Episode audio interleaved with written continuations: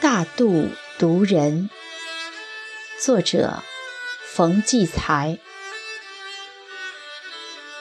一个人就是一本书，读人比读其他文字写就的书更难。我认认真真的读，读了大半辈子，至今还没有读懂这本人之书。有的人在阳光明媚的日子里。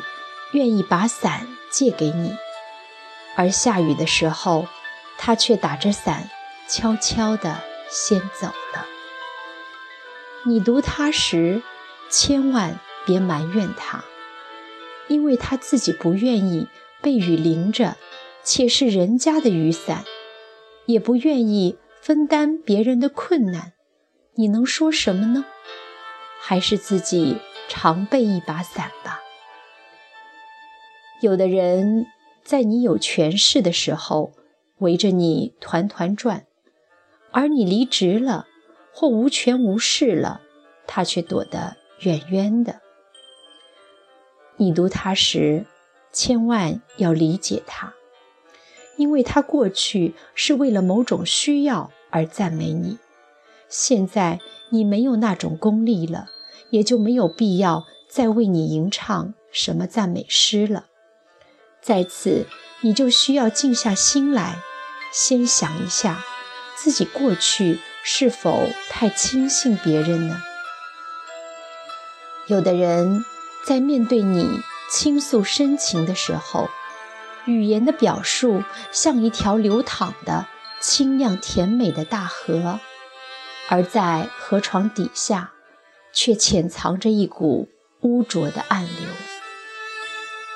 你读他时，千万别憎恨他，因为凡是以虚伪为假面来欺骗别人的人，人前人后活得也挺艰难，弄不好还会被同类的虚伪所惩罚。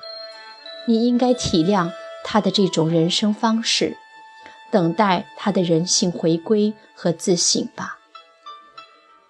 有的人。在你心情播种的时候，他袖手旁观，不肯洒下一滴汗水；而当你收获的时候，他却毫无愧色地以各种理由来分享你的果实。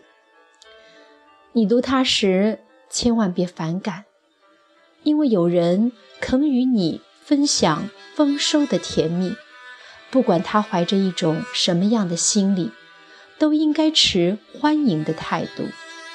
你做出一点牺牲，却成全了一个人的业绩欲，慢慢的会让他学会一些自尊和自爱。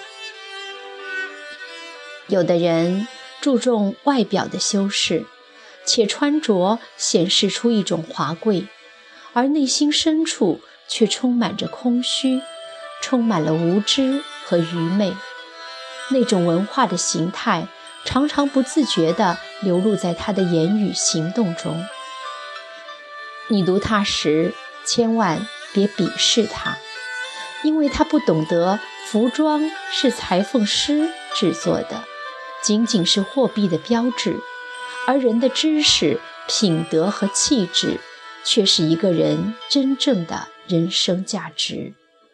对于庸俗的人，你应及时对照一下。自己的行为，读别人其实也是在读自己。读真、读善、读美的同时，也读道貌岸然背后的伪善，也读美丽背后的丑恶，也读微笑背后的狡诈。读人，最重要的是读懂怎样的人。读人是为了要做一个真正的人，因此读人时要学会宽容，要学会大度，由此才能读到一些有益于自己的东西，才能读出高尚，才能读出欢乐，才能读出幸福。尽管我还没有读完这本人之书，但我会一直努力地从各个方面。去阅读。